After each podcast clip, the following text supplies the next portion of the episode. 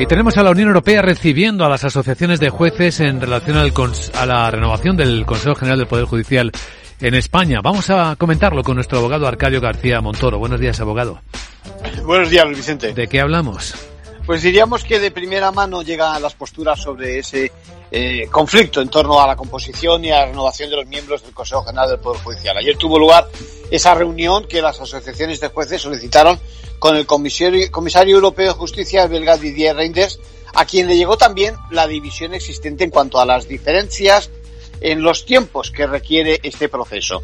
Mientras que la Asociación Progresista da más importancia a la renovación del Consejo con la legislación actual, las otras proponen, siguiendo el mandato del 90% de la carrera judicial, que se logre el estándar europeo que consiste en que al menos la mitad de los miembros sea elegido democráticamente por los propios jueces. Y en otro orden de cosas, parece que sigue adelante el caso Tanden que investiga el presunto espionaje al presidente de SACIR.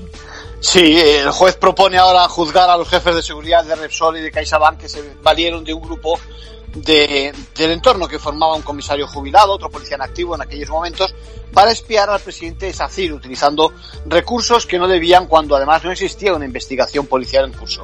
El objetivo de esta trama parece que era, según la Audiencia Nacional, evitar que Sacir se hiciera con el mayor control en Repsol, quien tenía un acuerdo con la petrolera mexicana Pemex. En conclusión. Bueno, pues finalizada en este caso la investigación, hay que ver la evolución de la trama que desde luego altera el mundo de los negocios como pocas veces lo hemos conocido. ¿eh? Desde luego. Gracias, abogado.